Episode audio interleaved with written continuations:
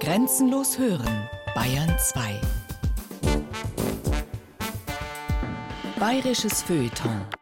Einblicke, Rückblicke, Ausblicke auf Kultur und Leben. Immer am Samstagmorgen ab 8 und am Sonntagabend ab 20 Uhr.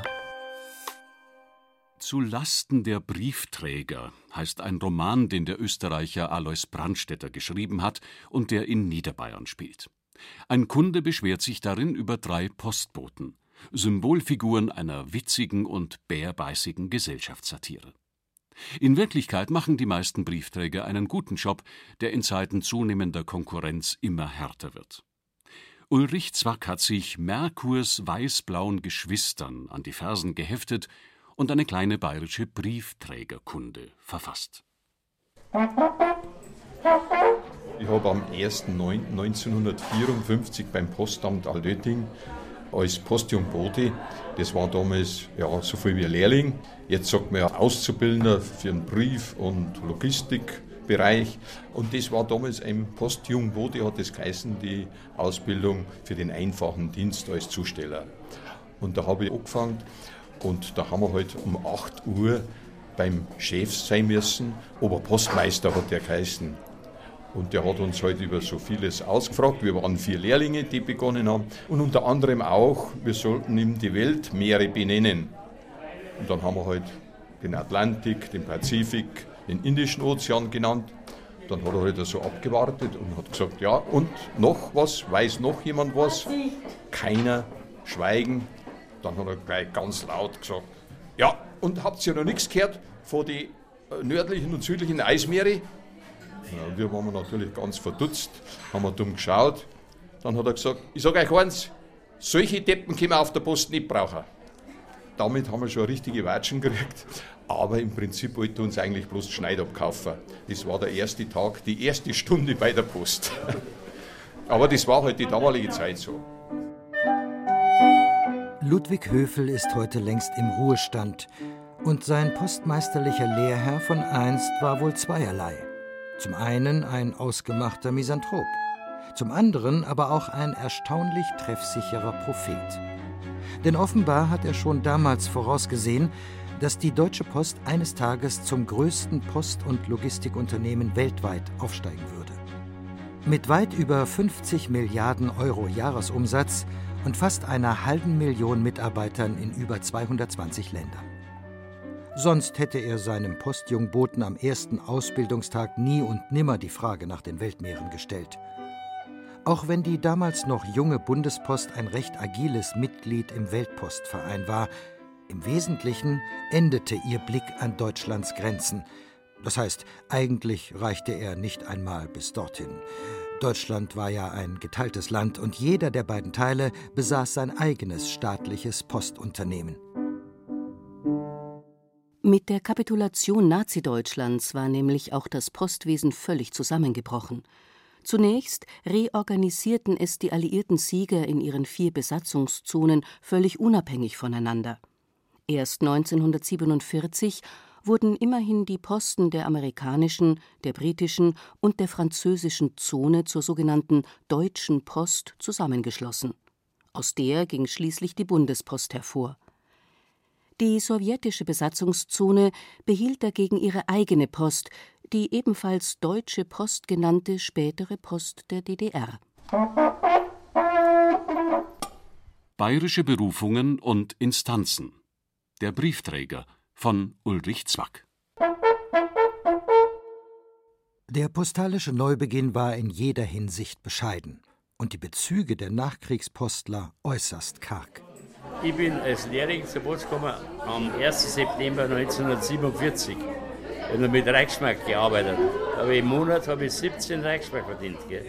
Da habe ich gar nichts mehr gekriegt, weil da die Marken noch waren. Gar nichts habe ich gekriegt. Ich habe zwar gespart, wenn er daheim war, dann ist auch das Geld verrückt. Ja? Konrad Brummer ist Mitglied einer Stammtischrunde pensionierter Postlerinnen und Postler. Mehrere Ehepaare sind darunter. Fast alle haben einmal als Zusteller im einfachen Dienst begonnen und dann im Laufe ihrer Beamtenlaufbahn ein wenig Karriere gemacht. sind in den mittleren Dienst aufgestiegen, haben Postfilialen geleitet, bessere Positionen in der Postgewerkschaft oder beim sogenannten sozialen Dienst bekleidet. Brummer ist während seiner langen Dienstzeit auch eine Zeit lang mit der Bahnpost gefahren. Und die Bahnpost galt in Postlerkreisen früher einmal als etwas ganz Besonderes. Vielleicht kommt es von daher, dass er sich bei den anderen Poststammtischlern den Titel Präsident erworben hat. Der Stammtisch kommt einmal monatlich in der Gaststätte Wegscheid bei Mühldorf am Inn zusammen. Bei der Weihnachtsfeier der Postveteranenrunde scharen sich an die 15 Personen um einen langen Tisch zwischen einem munter lodernden Feuer im Kaminofen und dem Wirtshaus-Christbaum. Das Bier ist gepflegt, das Essen, wie es sich gehört, ordentlich bayerisch und die Stimmung entsprechend gut. Da schwelgt man gern in alten Erinnerungen. Immer wieder zu Bier angefangen habe, das sind die alten Postler, die von der Gefangenschaft angekommen sind. Die haben gesagt, ja, da gehe ich nicht mehr zur Post. Die haben dann schwarz gehandelt. Die haben so mehr verdient. Die Post war nicht gefragt zu der Zeit. Die Stammtischmitglieder reden allesamt bayerische Mundart. Und es wäre natürlich schön, wenn man auch von der Sache her gleich die Kurve weg vom deutschen und hin zum bayerischen Briefträgerwesen kriegen könnte. Aber was nicht geht, geht halt nicht. Denn abgesehen von einer gerade mal 112 Jahre währenden Ausnahmeperiode war der bayerische Briefträger gleichzeitig immer auch ein deutscher Briefträger, der sich von den Kollegen in anderen deutschen Landen lediglich durch die geografische Herkunft unterschied. Das organisierte Postwesen lag ja seit 1490 als Kaiser Maximilian I. die Fürsten von Thurn und Taxis den ersten Postkurs zwischen seinen österreichischen Erblanden und den fernen Niederlanden einrichten ließ, direkt in den Händen der höchsten deutschen Staatsgewalt. Diese Tatsache wurde durch Rudolf II. endgültig zementiert. Er erklärte 1597 das Postwesen zum kaiserlichen Monopol und verbot ausdrücklich etwaige konkurrierende Kurierdienste auf dem Boden des Heiligen Römischen Reiches deutscher Nation. Gleichzeitig gab er die Reichspost den Fürsten von Thurn und Taxis zum Lehen, grad so, als ob es sich dabei um ein Territorium in Reichsbesitz gehandelt hätte. Sicher, Kurz vor der Wende zum 18. Jahrhundert legte sich Kurfürst Max Emanuel eine eigene Landespost zu kaiserliches Postregal hin oder her. Er folgte dabei nur dem Beispiel anderer Länder, wie vor allem Preußen und Sachsen. Aber nach zehnjähriger Existenz war es mit der ersten eigenständig bayerischen Briefzustellung auch schon wieder aus und vorbei.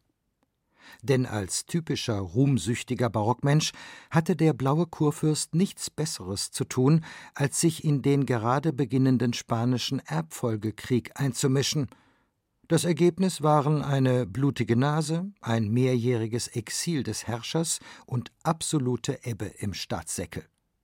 Da musste dann natürlich erstmal wieder weitaus Wichtigeres auf die Tagesordnung gesetzt werden als eine weißblaue Post.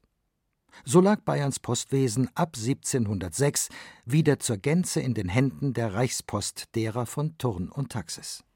Die verlegten 1748 ihren Hauptsitz nach Regensburg, hatten mit Bayern selbst aber trotzdem nicht viel am Hut. Postalisch galt das Kurfürstentum als so uninteressant, dass es die Reichspost als reines Transitland betrachtete. Lange Zeit befand sich lediglich in der Haupt- und Residenzstadt München überhaupt ein Reichspostamt. Es bestand aus einem einzigen Raum, den sich ein vorgesetzter Administrator, zwei Gehilfen und zwei Briefzusteller teilen mussten. Ja, ich habe natürlich einen familiären Hintergrund, der mich dazu bewogen hat, zur Post zu gehen. Mein Großvater war bereits in Ostpreußen Zusteller, also Postbote, und auch mein Vater war nach dem Krieg in Niederbayern, in Eckenfelden, Postzusteller und hier war natürlich die Affinität zur Post schon immer gegeben und das hat mich letztendlich, nachdem ich mein Studium abgebrochen habe, bewogen, bei der Post anzuheuern. Gerd Hilger, ebenfalls Mitglied des Mühldorfer Postler-Stammtisches, betont, dass sein Fall geradezu typisch ist. Das ist so, denn es sind sehr viele Kinder von Postern ebenfalls zur Post äh, gegangen. Es war äh, früher einfach so, dass man oft den Beruf des Vaters eben auch weiter angenommen hat und das war eben bei mir auch der Fall. Dass jeden Tag der Briefträger kommt, scheint heute die selbstverständlichste Sache der Welt zu sein. Ältere Großstädter können sich daran erinnern, dass der Briefträger in den 1960er und 1970er Jahren sogar zweimal täglich zustellte. Einmal in der Früh und einmal am Mittag. Und noch ältere wissen auch noch von einem dritten Botengang am Nachmittag. Historisch ist die Institution des öffentlichen Briefträgers jedoch alles andere als selbstverständlich. Bei Thurn und Taxis konnten schon seit 1516 nicht nur Obrigkeitsvertreter, sondern auch Privatleute Briefe aufgeben. Der Empfänger erhielt diese aber bis ins 19. Jahrhundert in der Regel nicht persönlich zugestellt, er musste sie vielmehr selbst abholen. Entweder direkt beim Eintreffen des Postreiters bzw. der Postkutsche oder, sofern der Ort über eine solche verfügte, an der Poststation. Dabei gibt es schon seit über 2000 Jahren Staatsposten. So verfügten die persischen Großkönige, die ägyptischen Pharaonen oder die Potentaten der hellenistischen Reiche über Stafettenreiter, die wichtige Botschaften in weniger als einer Woche über Entfernungen bis zu 2500 Kilometer befördern konnten. Noch leistungsfähiger war die Staatspost der römischen Kaiserzeit, der berühmte Cursus Publicus, dieser konnte sich auf ein dichtes Netz hervorragend ausgebauter Fernstraßen stützen, an denen alle 15 bis 20 Kilometer Pferdewechselstationen eingerichtet waren, viele davon mit angeschlossenem Herbergsbetrieb. Diese antiken Posten waren aber nicht für jedermann da. Sie standen nur für den Schriftverkehr des Herrschers, seiner Paladiner und der hohen Beamtenschaft zur Verfügung im Falle Roms außerdem zivilen wie militärischen Würdenträgern auf Dienstreise sowie der Armee, die insbesondere den Schwertransport von Rüstungsgütern über den Cursus Publicus abwickelte.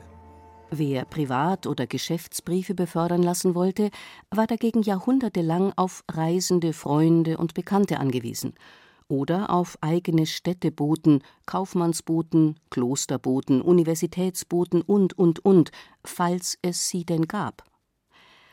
Oft vertraute man die Post auch fahrenden Handwerkern, Händlern oder Musikern an, vor allem aber auch Metzgern, die auf der Suche nach Schlachtvieh oder zur Auslieferung ihrer Fleischerzeugnisse häufig weit in der Gegend herumkamen. Vor allem in Süddeutschland, auch in Bayern, war die Briefbeförderung durch Metzger so weit verbreitet, dass man regelrecht von Metzgerposten sprach. So war der Privatbrieftransport lange Zeit ein weitgehend individuell organisiertes Geschäft. Heute sieht das natürlich ganz anders aus. Also in der Stadt München sind jeden Tag 720 Postboten und Postbotinnen logischerweise unterwegs, um die Briefe zu den Empfängern zu bringen. Und da kommen natürlich dann die Paketzusteller noch hinzu. Klaus-Dieter Navrat ist der für München zuständige DHL-Sprecher. An einem Wintermorgen treffen wir uns im Norden des Münchner Stadtteils Schwabing. Wir wollen Osmut Heimgärtner, einen der 720 Münchner Postboten, eine Zeit lang auf seinem täglichen Zustellgang begleiten. Der Tag ist kühl, windig und trüb. Ein Umstand, der den Pressereferenten zu der mitfühlenden Feststellung veranlasst, es ist schon ein harter Beruf, jeden Tag draußen zu sein, bei jedem Wetter. Heute ist neblig, aber es könnte auch noch nieseln und regnen, da wäre es noch schlechter. Also das ist schon ein fordernder Beruf. Der, dem das Mitgefühl gilt, sieht die Wetterfrage freilich auch nach 42 Dienstjahren noch erstaunlich gelassen kann jetzt natürlich nur für meinen Zustellbezirk reden. Es ist also so, ja, man kommt relativ oft in die Häuser rein. Es gibt natürlich so Teilabstücke, wo man mal eine viertel, halbe Stunde raus ist, wo der Finger ein bisschen kalt ist, Handschuhe ist ein bisschen, muss man schauen, filigrane Sache, die Handschuhe ausziehen. Und dann kann man sich auch wieder aufwärmen, wie beim Altenheim zum Beispiel, oder einfach Häuser, wo man einfach rein äh, kann. Und das geht ja relativ schnell, man ist ein bisschen was gewohnt. Aber die, wo natürlich im Land draußen sind oder so Außenbezirke haben, man sagt so Häuslebezirke, bei denen ist schon einiges weiter. Da irrt sich Osmut Heimgärtner ein bisschen. Seine Kollegen vom Land sind heutzutage, außer in den Innenstädten, beim Postzustellen fast ausschließlich mit dem Auto unterwegs. Das ist auf jeden Fall komfortabler als früher bin vorwiegend mit dem Radl gefahren. Am Land draußen äh, ist die Situation die, dass man große Wegestrecken damals in den 50er, 60er Jahren zurücklegen musste. Ich weiß von meinem Vater, der hatte einen Zustellgang, wie wir sagen, von äh, fast 50 Kilometer, die im Winter äh, zu bewältigen war recht schwierig. Und mit dem Radl, das hatte natürlich den Vorteil, dass man eine Mordskondition zusammengebracht hat. Bei jedem Wind, bei Wetter, bei Temperaturen unter 20 Grad minus und im Sommer Hitze bis über 30 Grad. Da muss man schon robuste Gesundheit haben, um diesen Job äh, erfüllen zu können. Diese robuste Gesundheit erwirbt man sich auf dem Radl quasi von selbst, meint Stammtischkollege Anton Gallneder. Ich glaube nicht, dass ich in die dreieinhalb Jahre, wo ich zugestellt habe, einmal an Grippe oder was erkrankt war. Da war man so abgehärtet. Und das wäre Langsamkeit, aber auch wenn es vielleicht einmal einen Tag krasser ist, muss ich sagen, also da war man abgehärtet. Und ein anderer aus der Stammtischrunde erinnert sich, dass auch immer wieder Rettung in Gestalt mitleidiger Postkunden nahte, wenn es gar zu arg wurde. Vor allem dann in der Winterzeit, da ist man dann gerne mal in der Bauernsturm reingegangen und hat sich wieder ein bisschen aufwärmen können. Also es war halt damals so üblich, wie das jetzt ist, wo die alle mit dem Auto fahren, keine Ahnung. Aber auch zu anderen Jahreszeiten wurden die Postler von den Bauern immer wieder ins Haus gebeten und bekamen Essen und Trinken angeboten. Diese Gastfreundschaft schätzten die Briefträger aus der Stammtischrunde vor allem in der Nachkriegszeit. Ja, jetzt sitzt jetzt, kriegst du Wurst und ein, Bauernbrot und ein halbe und das ist, das, das lässt jetzt schmecken. Und wer hat sich damals schon mit den Marken, so Marken gemacht? Hunger haben wir dabei gehabt damals, das ist gar ein junger Kerl. Ne? 5 Gramm Fett in der Woche, müssen Sie sich vorstellen. Als die Zeiten wieder besser wurden, wählten die Briefträger dann schon aus, zu welchen Bauern sie sich an den Tisch setzten und zu welchen nicht. Und da hat es natürlich auch einige gegeben, da die Bäuerin halt ein bisschen von der Hygiene, ja, ja, eine dreckige Schürze gehabt und da war dann der Appetit nicht so groß. Und dann hat man halt das vorgeschoben und hat gesagt, na, ich habe jetzt schon vorher schon was gekriegt, ich habe jetzt gar keinen Hunger mehr, ich bringe gar nichts mehr unter.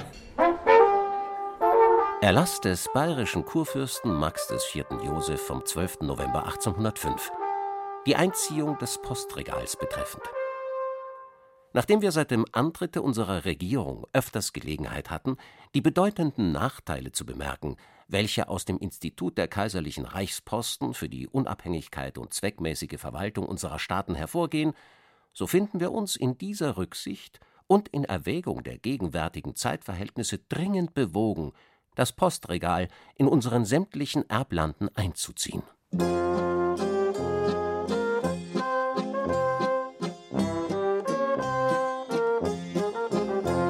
(1805) schien es mit der Gründung einer eigenständigen weiß-blauen Post wieder ernst zu werden. Bayern war dem von Napoleon dominierten Rheinbund beigetreten, das Heilige Römische Reich deutscher Nation wartete genau genommen nur noch auf seine Abwicklung, die dann im Jahr darauf auch prompt erfolgte. Da wollte Max IV. Joseph schon einmal den souveränen Potentaten herauskehren und die Reichspost in seinem Land durch ein eigenes Unternehmen ersetzen. Aber dann einigte sich der Bayernherrscher doch wieder mit dem Fürsten von Thurn und Taxis. Der hat es ihm freilich überaus schlecht gedankt, nachdem das Alte Reich 1806 endgültig zusammengebrochen und Bayern zum Königreich von Napoleons Gnaden avanciert war, nämlich durch Spionage für Bayerns neuen Hauptgegner. Franz I., bis vor kurzem Kaiser des Heiligen Römischen Reiches und nunmehrigen Kaiser von Österreich. Im Februar 1808 flog durch Zufall auf, dass die noch bis 1667 weiter operierende Reichspost in Nürnberg, Regensburg und Augsburg geheime Abteilungen unterhielt, die zu nichts anderem dienten, als den diplomatischen Schriftverkehr des frisch gekürten Königs von Bayern und seiner Regierung zu öffnen und den Inhalt an eine Wiener Deckadresse weiterzuleiten. Dann wurden die Kuverts mit gefälschten Siegeln wieder verschlossen und dem eigentlichen Adressaten zugestellt. König Max I. war über diesen unfreundlichen Akt verständlicherweise äußerst erbost. Im Juni 1808 enteignete er gegen eine Entschädigung von 100.000 Gulden kurzerhand sämtliche Einrichtungen der Reichspost in Bayern und verfügte im Regierungsblatt Unsere Generallandeskommissariate haben die nötigen Anstalten zu treffen, dass sämtliche Postbeamten unverzüglich in Pflichten genommen, die Reichsinsignien von den Posthäusern und Wägen entfernt und unsere Wappen dagegen angeheftet werden. Die Postknechte, Kondukteure und übrigen Individuen sollen unverzüglich ihre schwarz-gelbe Kleidung ablegen und mit einem hellblauen Rocke und schwarzen Aufschlägen vertauschen das Posthorn aber an einer hellblauen und weißen Schnur tragen. Damit hatte Bayern endlich seine eigene Post, halste sich damit aber auch eine ganze Menge Probleme auf. Denn es ging ja um mehr als nur darum, die Institutionen der Reichspost Bayern kompatibel zu machen. Genau genommen musste man postalisch ganz von vorne anfangen. Schließlich war Bayern aufgrund der zur selben Zeit erlangten fränkischen, schwäbischen, Tiroler und Pfälzer Beutegebiete vom Territorium her ein völlig anderer Staat geworden, als er es noch wenige Jahre zuvor gewesen war. Und all diese verschiedenen Gebiete musste man nun auch postorganisatorisch unter einen gemeinsamen Hut bringen was öfters vorkommt, wenn sich die Leute freuen, wenn man Post bringt. Viele erwarten äh, irgendwas Wichtiges, Flugticket irgendwie oder in diese Richtung.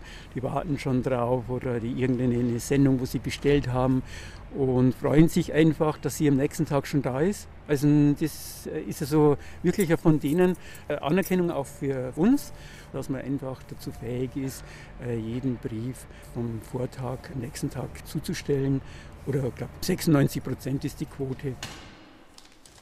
Überhaupt machen die Briefträger nach eigenem Bekunden mit ihren Zustellkunden meist gute Erfahrungen. Nur selten werden sie mit Klagen oder Ärger über verspätete Lieferungen oder dergleichen konfrontiert. Auch Elisabeth Hilger, die in ihrer Jugend manchmal als Zustellerin gejobbt hat, ist der festen Überzeugung, der Beruf des Briefträgers zählt zu den beliebten Berufen. Da wird man dann freundlich begrüßt. Der Postbotin bist auch schon da. Postbotin hast halt wieder viel Post dabei und ja, man wird schon freundlich behandelt auch und eigentlich in Ordnung. Ich bin den Leuten wohl bekannt. Sie schauen traurig, wenn ich vorbeifahre, weil dann für sie nichts Neues dabei war. Was sie erwarten, das bringt so oft ich ihnen als Brief aus der Fremde ins Haus. Umso seltsamer und auffälliger ist es, dass die Postzustellerinnen und Zusteller von Schriftstellern und Komponisten ziemlich stiefmütterlich behandelt werden. Eine gewisse Ausnahme bildet höchstens die Malerei. Karl Spitzweg beispielsweise hat immer wieder Briefträger auf seinen Biedermeierbildern erscheinen lassen sie auch mit viel Liebe und Detailtreue, mit zitronengelbem Rock und schwarzer Hose als Reichspostler kenntlich gemacht oder mit kornblumenblauer Uniform als Briefträger aus seiner bayerischen Heimat. Trotzdem spielen auch Spitzwegs Briefträger immer nur eine Statistenrolle. Man sieht sie fast immer nur von hinten, mit einem Brief in der Hand wedelnd, auf den die eigentlichen Hauptpersonen, gerne in Gestalt junger Mädchen, bereits zu warten scheinen. Wirklich auf die Persönlichkeit des Porträtierten und nicht auf seinen romantischen Beruf scheint es nur Vincent van Gogh angekommen zu sein, als er einen Briefträger namens Joseph Roulin gleich sechsmal konterfeite. Aber der lebte in Arles und kann mithin selbst bei kulantester Auslegung unmöglich als bayerischer Postbote durchgehen.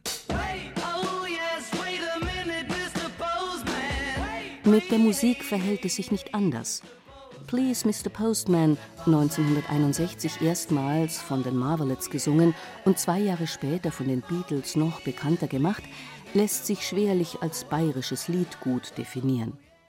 Schuberts Lied Die Post aus dem Zyklus Winterreise käme geografisch wenigstens einigermaßen hin, besitzt aber keine wirklichen Hitqualitäten.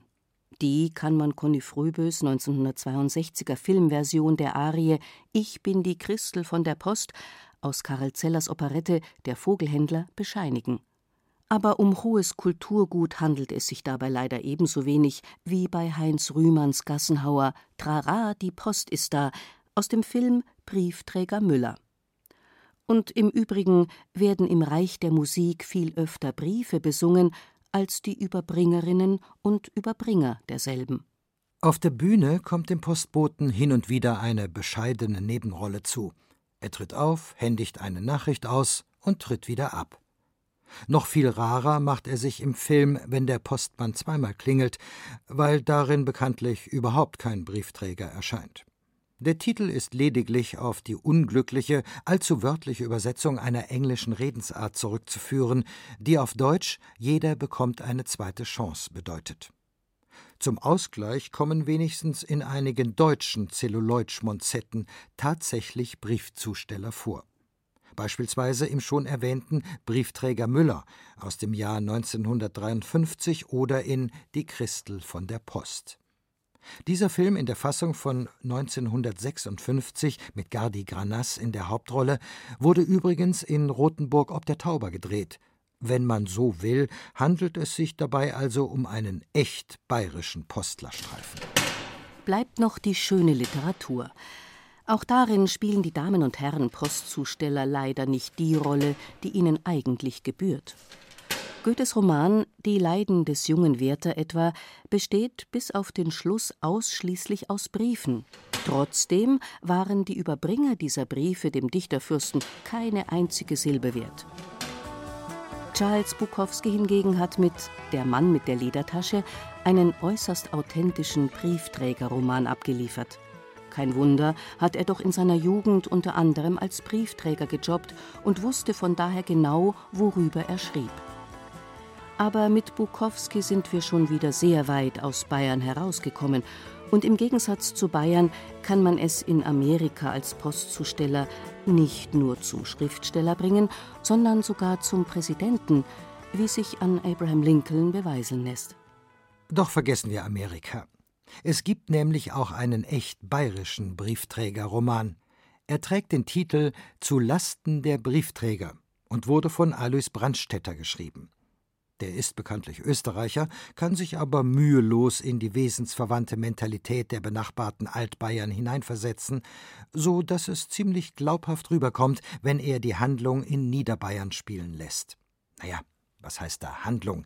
Genau genommen handelt es sich bei Zulasten der Briefträger um einen Briefroman, der nur aus einem einzigen Brief besteht, nämlich dem Beschwerdebrief eines Postkunden, der sich beim Postmeister eines kleinen ländlichen Postamts über die drei ihm untergebenen Briefträger beklagt.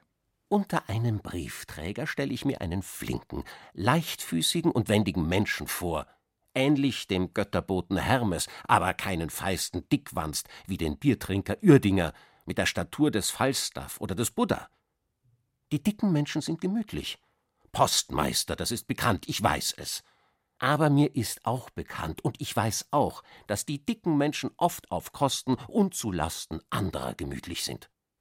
Bist du aber nervös, sagt Uerdinger, wenn ich ärgerlich werde und mich beschwere, weil ich tagelang keine Post und dann alles zusammen und zu spät bekommen habe. So nervös, sagt er und wundert sich. Die drei niederbayerischen Postler kommen beim Beschwerdeführer wahrlich nicht gut weg.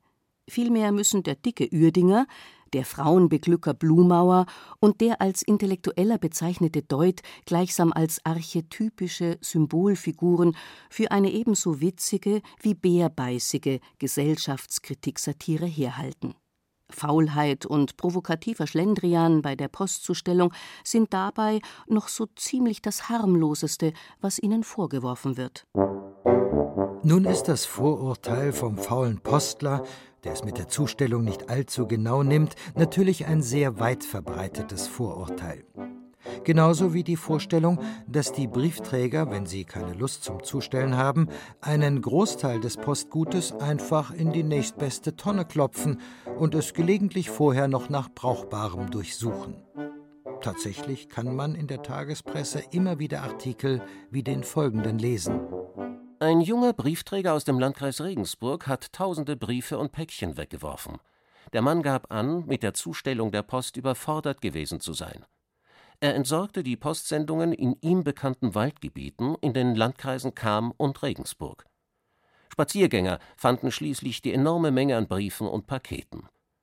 Relativ schnell fiel der Verdacht auf den 19-jährigen Briefträger, der mit der Verteilung in dieser Gegend betraut war. In den Postsendungen fehlten zudem Bekleidung und Kosmetik im Wert von rund 350 Euro. Den Diebstahl dieser Gegenstände streitet der junge Mann jedoch ab. Mitunter werden auch Fälle publik, bei denen die Zusteller in erheblichem Umfang Geldscheine und Kreditkarten aus den ihnen anvertrauten Postsachen gestohlen haben. Weil sich die Post der rufschädigenden Wirkung solcher Delikte sehr bewusst ist, geht sie gegen die Täter von sich aus sehr energisch vor.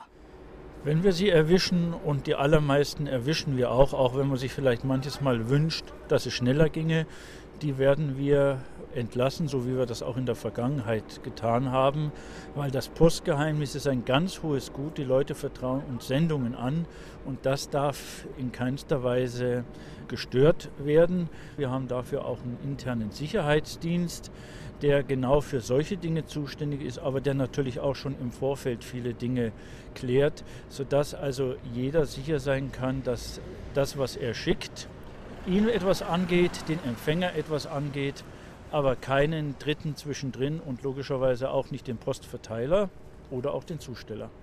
Kehren wir zurück zu unserem Stammtisch in Wegscheid. Alte Postler geben freimütig zu, dass die Briefzusteller seit der Privatisierung der Post einem viel höheren Arbeitsstress ausgesetzt sind. Durch den Wegfall des Beamtenstatus müssen sie, im Gegensatz zu früher, auch um den Erhalt des Arbeitsplatzes fürchten.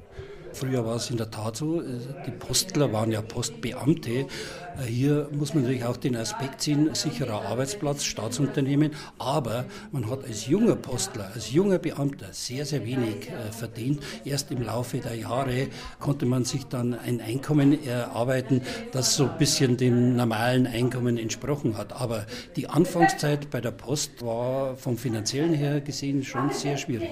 Hat sich vielleicht verschlechtert, möchte ich sagen durch den allgemeinen Arbeitsdruck, das hört man aber genauso in anderen Berufssparten. Ich habe viele Bekannte, die in großen Firmen arbeiten, da verlagert sich das eigentlich genauso mit Leiharbeit oder dass er bloß befristet beschäftigt wird und nicht einmal in einen Kredit kriegt, weil er keinen sicheren Job hat. Wir haben halt damals die Sicherheit gehabt, es war, wenn einer nichts angestellt hat, eine todsichere Beschäftigung, also eine Sicherheit, dass es besser wird. Mit den Jahren, dass man ein bisschen befördert wird und mit den Altersvorrückungen dann einmal ein bisschen mehr verdient. Und sage ich mal im ländlichen Raum bei uns heraus, wo die Mieten dann nicht so hoch waren, ist umgegangen, dass man einfach eine sichere Existenz gehabt hat. Das niedrige Einstiegsgehalt ist auch heute noch üblich. Aufstiegschancen bestehen dagegen kaum noch, Trotzdem ist die Post von der Entlohnung her vergleichsweise vorbildlich. Einige konkurrierende Postdienstleister zahlten ihren Zustellern vor der Einführung des Mindeststundenlohns im Januar 2015 nur 5 Euro pro Stunde. Eine menschenverachtende Dumpinglohnpraxis, gegen die die Post wiederholt, aber vergeblich vor Gericht zog. Sie selber zahlt schon seit langem mindestens 11,50 Euro pro Stunde. Bei Ganztagsbeschäftigung und einer 38,5-Stunden-Woche bekommt ein Zusteller der Deutschen Post je nach Ausbildung und Betriebszugehörigkeit theoretisch 1.770 bis 3.100 Euro brutto im Monat. In der Praxis schließt die Post allerdings fast nur noch Teilzeitverträge mit 15, 19 oder 25 Wochenstunden ab. Den klischeehaften Landpostler, der sich während der Arbeit einen faulen Lenz gemacht und ein paar Bierchen schmecken hat lassen, gab es früher manchmal wirklich. Die Regel war er allerdings nie. Viele Briefträger haben sich ganz schön quälen müssen. Vor allem, wenn sie außer Briefen auch noch Pakete dabei hatten. Und das war nicht nur um Weihnachten herum der Fall. Denn Viele Bewohner auf dem flachen Land haben Quellepakete bestellt und die mussten sie mit dem Fahrrad transportieren. Also ich kann mich an Zeiten erinnern, dass man 12, 15 Pakete auf dem Radl so platzieren musste, dass man noch einigermaßen sich bewegen konnte. Erschwerend kam hinzu, dass die Fahrräder früher nicht einmal eine Gangschaltung besaßen. Diese Ausstattung ist heute eine Selbstverständlichkeit. Ab einer gewissen Strecke haben die Postler heute sogar ein Anrecht auf ein E-Bike. Allerdings machen bei denen manchmal die Akkus schlapp, weshalb einige Postler die zuverlässigere Gangschaltung bevorzugen. In der Stadt erleichtern dem Briefträger heute die in den meisten Mehrparteienhäusern in Haustürnähe angebrachten Sammelbriefkästen die Arbeit ganz erheblich. Kaum noch ein Altbau, wo der Postbote noch wie ehedem treppauf, treppab laufen muss, um die Post durch die Briefkastenschlitze an den einzelnen Wohnungstüren zu werfen – und auch die folgende schweißtreibende Arbeit gehört heute selbstverständlich der Vergangenheit an. Die Zuführung für die kleinen Postorte, die an einer Bahnlinie gelegen sind, sind natürlich mit der Bahnbus gekommen. Wenn ich da an meinen Heimatort denke, da hat man in der Früh mit dem Handkahn vom Bahnhof das schon reingeschoben. Und dann ist es so ein kleines Bergel gekommen, da hat man schon gewaltig anschauen müssen, dass man schon mehr Schwung gehabt hat, dass man diesen kleinen Anstieg überhaupt schafft. Apropos Bahn, die kommt in Alois Brandstätters Roman zu Lasten der Briefträger besonders schlecht weg. Wenn sich jemand ernstlich bei den Leuten beschwert, lieber Postmeister, dann schieben sie alles auf die Beförderung durch die Eisenbahn. Uerdinger, Blumauer und Deut schieben alles auf die Schiene ab. Die Eisenbahn gibt leider nicht Acht auf die Post, sagen sie. Die Post behandelt die Post schonend. Aber die Bahn hat eine sehr schwere Hand im Umgang mit der Post. Die Eisenbahn ist nur an Schwertransporte und an die Beförderung harter Brocken gewöhnt. Deutsch sagt, die Schienen sind leider noch nicht überall nahtlos verschweißt. Da kann bei dem dauernden Gerumpel und Gepolter der Schaden gar nicht ausbleiben. Der Bahn sollte man nach Meinung deiner Leute, die Post gar nicht anvertrauen. Uerdinger sagt, das Bahnpersonal ist der diffizilen Postaufgabe nun einmal nicht gewachsen. Durch das ewige Herumpuffen und Hin- und Herstoßen und Rangieren, sagt Deut, kommt so ein armes kleines Paket sehr schnell auf eine falsche, unschiefe Bahn. Bei der Bahn und auf den Schienen sitzen die wahren Bahnbrecher, sagt Deut. Ohne Sorgfalt lassen sie die Wagen den Rangierhügel hinuntersausen und gegen die Prellböcke rammen, dass sie schier aus der Erde gerissen werden. In Wahrheit war und ist die Bahn postalisch an gar nichts schuld, außer an der einen oder anderen Verspätung. Denn die Post besaß bis zum 31. Mai 1997 ihre eigenen Bahnpostwagen. Das waren quasi rollende Postämter und Sortierstationen. Die waren in reguläre Züge der Bundesbahn eingehängt, wurden aber von Postbeamten und nach postinternen Richtlinien betrieben. In Bayern übrigens schon seit dem Jahr 1851 und wenn während des 146 Jahre langen Bestehens der Bahnpost in Bayern Poststücke oder deren Inhalt beschädigt wurden, ging das sicher aufs Konto der Post und nicht auf das der Bahn. So pflegte die Königlich Bayerische Staatspost bis 1904 die irrwitzige Gepflogenheit des sogenannten Abwurfs. Das bedeutete, dass entlang der Zugroute immer wieder Postsäcke einfach aus dem fahrenden Zug geworfen wurden, wenn der Bestimmungsort erreicht war. Weil es dabei häufig zu Unfällen und Schäden an den Postsendungen kam, stellte Bayern den Abwurf 1904 wieder ein. Die wilhelminische Reichspost hatte das schon vier Jahre früher getan. Überhaupt lief bei der königlich bayerischen Staatspost nicht alles so rund, wie man es sich bei der Gründung erhofft hatte. Wohl bemühte man sich nach Kräften, postalisch nicht nur auf der Höhe der Zeit zu stehen, sondern gar eine Vorreiterrolle zu spielen – nicht von ungefähr brachte man am 1. November 1849 die ersten Briefmarken Deutschlands heraus. Aber auch diese philatelistische Großleistung ging mit so vielen Pannen während der Entwicklungsphase einher, dass sich das Erscheinungsdatum um mehrere Monate verzögerte. Und als der berühmte schwarze Einser dann endlich da war, stellte sich heraus, dass die Gummierung nichts taugte. Die Marken lösten sich in rauen Mengen wieder von den Kuverts ab. Mit einem zusätzlichen Schuss Kölner Leim zur Klebstoffrezeptur ließ sich das Problem schnell lösen.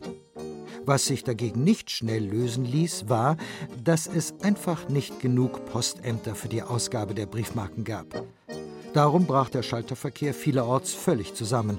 Und vor und in den Postämtern kam es immer häufiger zu solch hässlichen Szenen, wie sie die Zeitung Die bayerische Landbötin schon 1843 in einem Artikel über die Münchner Residenzpost geschildert hatte. Auf dem Oberpostamt dieser dritten Stadt Deutschlands ist man bei Abgabe eines Briefes immer in Todesgefahr. Das Schalterlein, das sich für die 80.000 Menschen öffnet, befindet sich im Torweg. Sind nun einige Leute da versammelt, Briefe abgebend oder empfangend, so rasselt ein Postwagen durch das Tor. Wer nicht gerädert werden will, muss auf die Gasse laufen.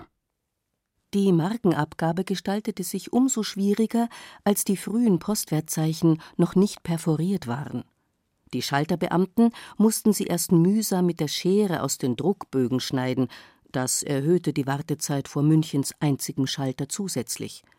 Für weitere Schalter war aber partout kein Platz vorhanden, denn in der Residenzpost war nicht nur Münchens einziges Postamt untergebracht, sondern auch die Generaladministration der Post, die Generalverwaltung der Eisenbahnen und ab 1851 auch noch das Telegrafenamt. Bayerns Post sollte vor allem Geld ins Staatssäckel spülen. Darum waren die Portosätze im Königreich mit die höchsten aller Länder des zwischen 1815 und 1866 bestehenden Deutschen Bundes. Man sparte gern am nötigen Personal und konnte den Untertanen deshalb erst ab dem Jahr 1860 eine flächendeckende Postzustellung versprechen. Nicht zuletzt wegen der Einnahmen setzte man auch mit allen Mitteln durch, dass die eigene Staatspost ins wilhelminische Kaiserreich hinübergerettet wurde. Mit der Verbesserung der staatlichen Postinfrastruktur ließ man sich freilich auch weiterhin Zeit. Der große, bis 1890 noch eine selbstständige Gemeinde bildende spätere Münchner Stadtteil Neuhausen erhielt beispielsweise erst 1879 ein Postamt. Zu ihm gehörte ein einziger Briefträger.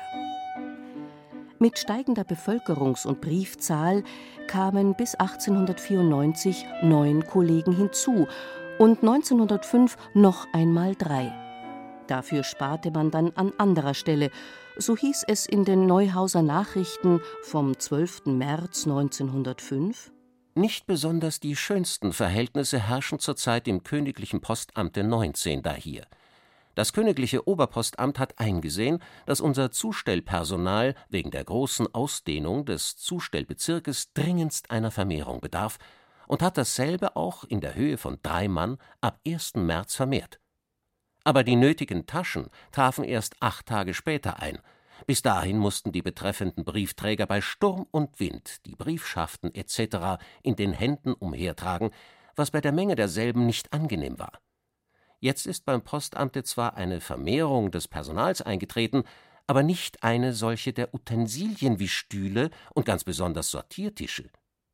Es wäre schon gut, wenn der neue Herr Expeditor ehetunlichst einen diesbezüglichen Bedürfnisschrieb an das königliche Oberpostamt abgehen ließe.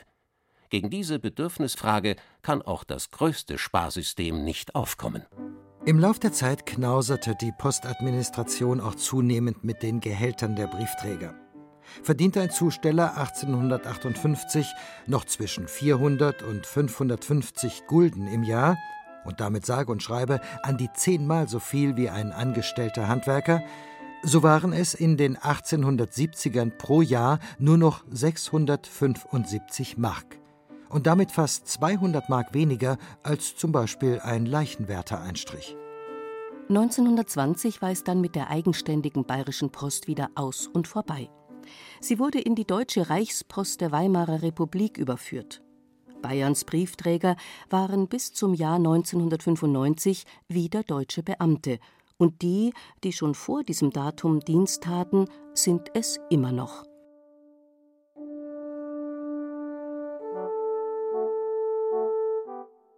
Eine Besonderheit unter allen Briefträgern sind die Zusteller in der bayerischen Alpenregion, an der Spitze Andreas Oberauer. Er fährt täglich mit der Seilbahn vom Alpsee auf die Zugspitze. Dort bringt er der Forschungsstation und den Tourismusbetrieben die Tageskorrespondenz, leert den Briefkasten am Münchner Haus, öffnet für eine bis eineinhalb Stunden täglich Deutschlands höchstgelegene Poststation auf dem Zugspitzplatt. Deren Sonderstempel ist bei Skifahrern, Wanderern und sonstigen Gästen so begehrt, dass Oberauer an manchen Tagen fast 3000 Ansichtskarten abstempeln muss. Noch bayerischer war nur Hans Fink, der bis Anfang 2014 im Winter auf Skiern die Almen auf dem Sudelfeld mit Post belieferte. Als sich seine Pensionierung abzeichnete, traten sich die Bewerber um seine Nachfolge gegenseitig schier auf die Füße. Aber letztendlich entschloss sich die Deutsche Post AG, die Stelle nicht mehr zu besetzen. Wir haben uns das mal überlegt und durchgerechnet und haben dann festgestellt, dass das eben nicht sonderlich wirtschaftlich ist, dort im Winter mit Skiern zuzustellen und die paar Briefe und Pakete abzugeben. Und deswegen haben wir es eingestellt, haben aber selbstverständlich schon es so eingerichtet, dass die Kunden auch im Winter zu ihren Sendungen kommen. Und da sind äh, Ablagestellen extra eingerichtet worden in Absprache mit den Kunden. Insofern sind auch die zufriedengestellt. Seit der Privatisierung im Jahr 1995 ist die Deutsche Post eben ein ganz anderes Unternehmen geworden, als es die staatlich gelenkte Bundespost gewesen war. Nach der Abtrennung der Telekom und inzwischen auch der Postbank konzentriert sich der Konzern völlig auf die einstigen sogenannten gelben Bereiche Zustellung und Logistik und setzt dabei konsequent auf die allgemeinen Gesetze der Globalisierung. Das bedeutet, es regieren die unablässige Effizienzsteigerung und der Rotstift. Durch den Erwerb von anderen Frachtdienstleistern in aller Welt oder die Beteiligung an ihnen ist die Post inzwischen zum größten Logistikunternehmen überhaupt aufgestiegen. Und während die Bundespost Jahr um Jahr hohe Verluste schrieb, fährt der Global Player Deutsche Post DHL satte Gewinne ein. Dafür wurde so gut wie alles geopfert, was früher eine Art Postromantik ausgemacht hat. Der Beamtenstatus der Bediensteten ebenso wie die gute alte Bahnpost. Und auch das kostspielige innerdeutsche Nachtluftpostnetz wurde bis auf drei Flugstrecken völlig aufgegeben. Die innerdeutsche Brief- und Paketzustellung wird heute fast ausschließlich über die Straße abgewickelt. Das belastet den Verkehr, sorgt aber auch dafür, dass die Sendungen heute schneller zum Empfänger gelangen denn je zuvor. Und weiter. Es gibt keinen Geldbriefträger mehr, der die Rente bringt, und auch kein Nachporto. Wer seine Post nicht ausreichend frankiert, bekommt sie einfach zurückgeschickt. Der Briefträger stellt kaum noch Zeitungen zu, treibt schon lange keine Rundfunkgebühren mehr ein. Was früher ein veritables Postamt war, ist heute nur noch eine an einen Privatunternehmer vermietete, Postdienste leistende Immobilie. Oder auch nur ein kleines, für den Postservice reserviertes Eckchen in irgendeinem Ladengeschäft. Wer zu faul ist, sich zum Briefmarkenkauf außer Haus zu begeben, kann sich das Porto inzwischen am heimischen PC selbst ausdrucken. Der Kunde hat durch die Privatisierung der Post nicht nur verloren, sondern teilweise auch gewonnen. Der Briefträger eher nicht. Berufsanfänger haben die sichere Existenz als Beamte gegen die materielle und arbeitsplatzbezogene Unsicherheit einer Teilzeitkraft eintauschen müssen. Jeder Schritt und jeder Handgriff ist heute Teil einer Kosten-Nutzen-Rechnung.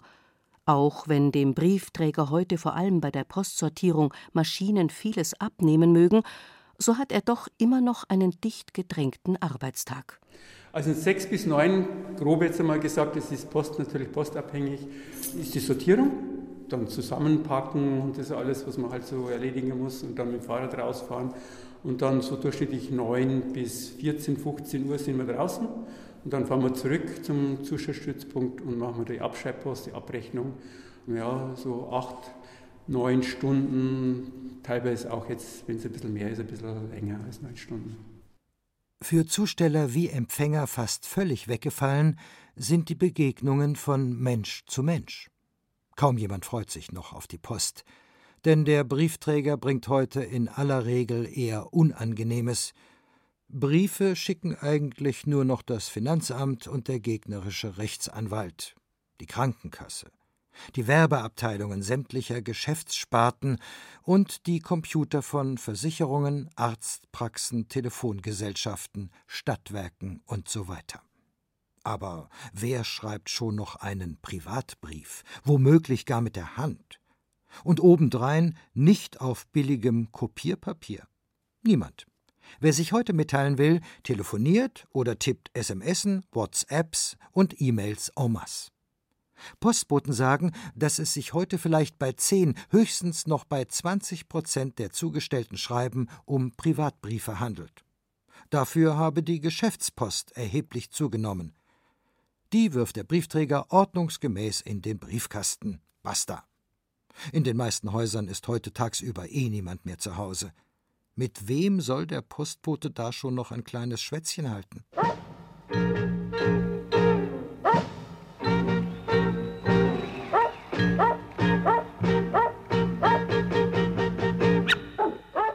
Aber es gibt auch Fakten und Koordinaten, an denen sich für die Briefträger nie etwas ändern wird.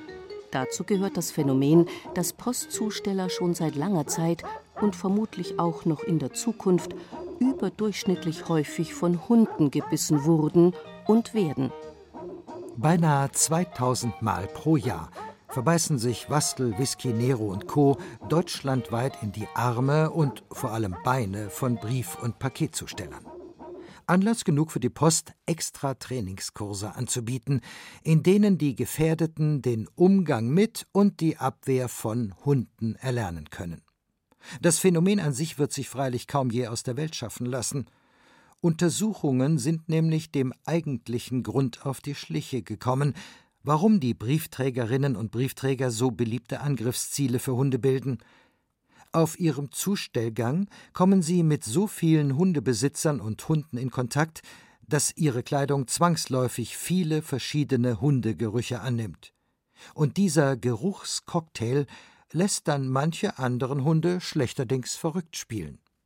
Nach übereinstimmender Meinung vieler Briefträger sind das auffällig oft kleinere Hunde, gerade so wie im folgenden Fall. Ich habe das Grundstück angefahren, wo ich die Post schmeißen wollte und da kam ein Dackel aus der Haustür raus, unterm Gartentürchen durch und hat sich meine Wade geschnappt. Und der hat dann durch die Hose durch mich gezwickt. Und das Ende vom Lied war, dass der Hund nicht Tollwut geimpft war. Hat der Arzt abgeklärt und dann habe ich halt statt dem Hund quasi die Impfung kriegen müssen. Sieben Spritzen in regelmäßigen Abständen. Ja, Schmerzensgeld habe ich keins gesehen. Kein Zweifel. Bayerns irdische Geschwister des Götterboten Merkur werden trotz aller technischen und organisatorischen Veränderungen ihres Gewerbes wohl auch in Zukunft mitunter ziemlich archaisch anmutenden Gefahren ausgesetzt bleiben. Bayerische Berufungen und Instanzen. Der Briefträger. Sie hörten ein bayerisches Feuilleton von Ulrich Zwack über Merkurs weißblaue Geschwister. Es sprachen Ruth Geiersberger, Tobias Lelle und Hans-Jürgen Stockerl.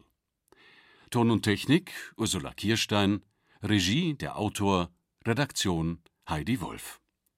Eine Produktion der Redaktion Hörbild und Feature Land und Leute des Bayerischen Rundfunks 2014